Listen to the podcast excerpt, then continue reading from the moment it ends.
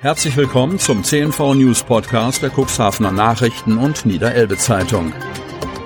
In einer täglichen Zusammenfassung erhalten Sie von Montag bis Samstag die wichtigsten Nachrichten in einem kompakten Format von sechs bis acht Minuten Länge. Am Mikrofon Dieter Büge. Mittwoch, 18.05.2022. Seelmeyers Karussell dreht sich nicht mit. Cuxhaven. Wenn nächste Woche der Fleckenmarkt in Cuxhaven losgeht, ist Volker Seelmeier das erste Mal seit 1924 mit seinem Kinderkarussell nicht dabei. Der Schausteller hat seine Bewerbung nicht fristgerecht abgegeben, die Stadt im Nachhinein keine Ausnahme gemacht. Volker Seelmeier will keine schmutzige Wäsche waschen und auch keine Türen zuschlagen, sagt er auf Nachfrage, warum er in diesem Jahr nicht beim Fleckenmarkt dabei sein wird. Wir haben unsere Bewerbung nicht fristgerecht eingereicht. Sachlich hat die Stadt Cuxhaven richtig gehandelt, sagt der Lüdingworter. Bis Ende des vergangenen Jahres hätte die Bewerbung für den Frühjahrsfleckenmarkt bei der Stadt eingereicht werden müssen.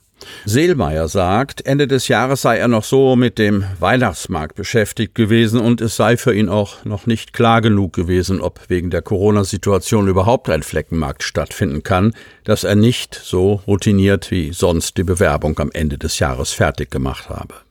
Das ließ sich im Nachhinein im März auch leider nicht mehr gerade biegen, sagt der Schausteller. Für ihn ist die Entscheidung bedauerlich. Das Karussell ist seit 1924 im Einsatz. Wir haben noch nicht einen einzigen Fleckenmarkt versäumt, auch nicht im Krieg, erzählt er. Die Stadt Cuxhaven erklärt auf Nachfrage, dass ihr keine Bewerbung von Seelmeier für den jetzt stattfindenden Markt vorliege und er deshalb auch nicht berücksichtigt werden konnte. Grundsätzlich können alle einen Standplatz erhalten, sofern sich der oder die Betreiberin auch bewirbt und ausreichend Platz vorhanden ist, sagt Sprecher Marcel Kolbenstädter. Bettensteuer ist rechtens. Cuxhaven. Städte und Gemeinden dürfen von Übernachtungsgästen eine sogenannte Bettensteuer verlangen. Das hat das Bundesverfassungsgericht am Dienstag entschieden. Am Dienstag hat das Bundesverfassungsgericht Klagen von Hoteliers aus Hamburg, Bremen und Freiburg gegen die jeweiligen örtlichen Abgaben zurückgewiesen. Das berichtet der Nachrichtendienst dpa. In Cuxhaven müssen Touristen neben dem Kurbeitrag und dem Fremdenverkehrsbeitrag auch eine sogenannte Bettensteuer bezahlen. Sie beträgt 2,75 Prozent des Übernachtungspreises und wird über die Vermieter an die Stadt gezahlt. Cuxhaven ist auf die Einnahmen angewiesen. Im vergangenen Jahr bescherte die Bettensteuer der Stadt Cuxhaven Einnahmen in Höhe von rund 2,5 Millionen Euro. Diese Mittel fließen in den Haushalt und werden zum Ausgleichen von Defiziten verlangt. Der Entschuldungsvertrag mit dem Land Niedersachsen für die Stadt hängt unter anderem auch von der Bettensteuer ab. Der Cuxhaven Hotel- und Gaststättenverband DEHOGA sieht für den Tourismus wegen der insgesamt drei Abgaben einen Wettbewerbsnachteil und hätte einen Wegfall der Bettensteuer begrüßt. Flammen auf dem Abrissgelände Kadenberge. Die Brandserie in Kadenberge reißt nicht ab. Erneut hat es zwei Feuer innerhalb weniger Stunden gegeben. Gleich mehrere Anrufe gingen am Montagabend bei der Leitstelle ein. Gemeldet wurde ein größeres, stark qualmendes Feuer auf dem Abrissgelände in der Schumacherstraße. Die Feuerwehren Kadenberger und Geversdorf wurden alarmiert. Die etwa 40 Einsatzkräfte von Polizei und Feuerwehr stellten fest, dass eine größere Menge an Holz und Dachpappe sowie Plastikfolie und weiterer Unrat auf dem ehemaligen Gelände eines Landhandels in Brand geraten waren. Die Brandursache ist noch unklar. Die Gebäude waren bereits abgerissen. Nur der viele Bauschutt lagerte noch in der Schuhmacherstraße. Mehrere Anwohner entdeckten das Feuer, das bereits größeres Ausmaß angenommen hatte. Da es sich um mehrere große Holzhaufen handelte, wurden mehrere Löschangriffe an verschiedenen Stellen auf dem Gelände unter schwerem Atemschutz durchgeführt. Das Holz wurde bewässert, um eine weitere Ausweitung des Feuers zu verhindern. Zu einer starken Rauchentwicklung führte die brennende Dachpappe und Plastikfolie, die zunächst mit viel Wasser abgekühlt wurde. Anschließend wurde ein dicker Schaumteppich über den großen Haufen gelegt, bis das Feuer endgültig erstickt war. Nicht einmal eine Stunde waren die Einsatzkräfte zu Hause, da gab es gegen 0.50 Uhr den nächsten Alarm für die Feuerwehr Kadenberge und die Polizei Hemmoor.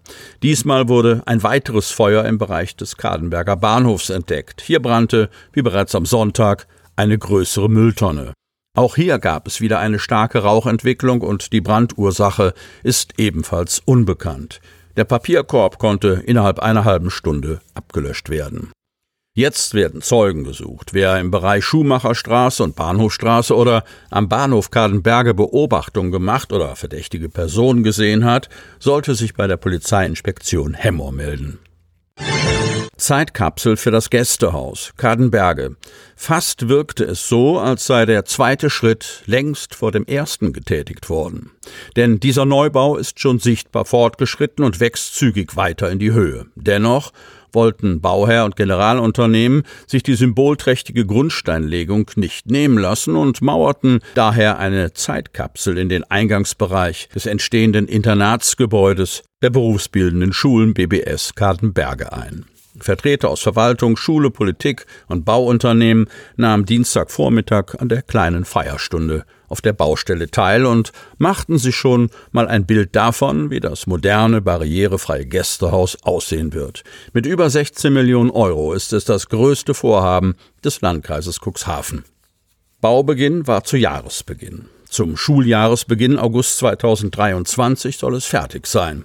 150 Betten in 78 Doppelzimmern, davon zwei behindertengerecht, wird das moderne Gästehaus für auswärtige Schüler und Schülerinnen haben. Dazu kommt zum Beispiel eine Mensa, ein Sport und ein Clubraum. Notwendig ist die Unterbringung von Berufsschülern, die aus ganz Niedersachsen kommen, um hier in Bereichen wie Straßenbau und Fliesenlegen unterrichtet zu werden. Damit Sie ab sofort keine Podcast-Folge mehr verpassen, benötigen Sie lediglich einen sogenannten Podcatcher. Auf den meisten Smartphones ist dieser bereits vorhanden. Falls nicht, dann suchen Sie ganz einfach in Ihrem App Store nach einem kostenlosen Podcatcher wie zum Beispiel Spotify, Apple Podcast oder AntennaPod. Die hörten den Podcast der CNV Medien, Redaktionsleitung Ulrich Rode und Christoph Käfer. Produktion Rocket Audio Production.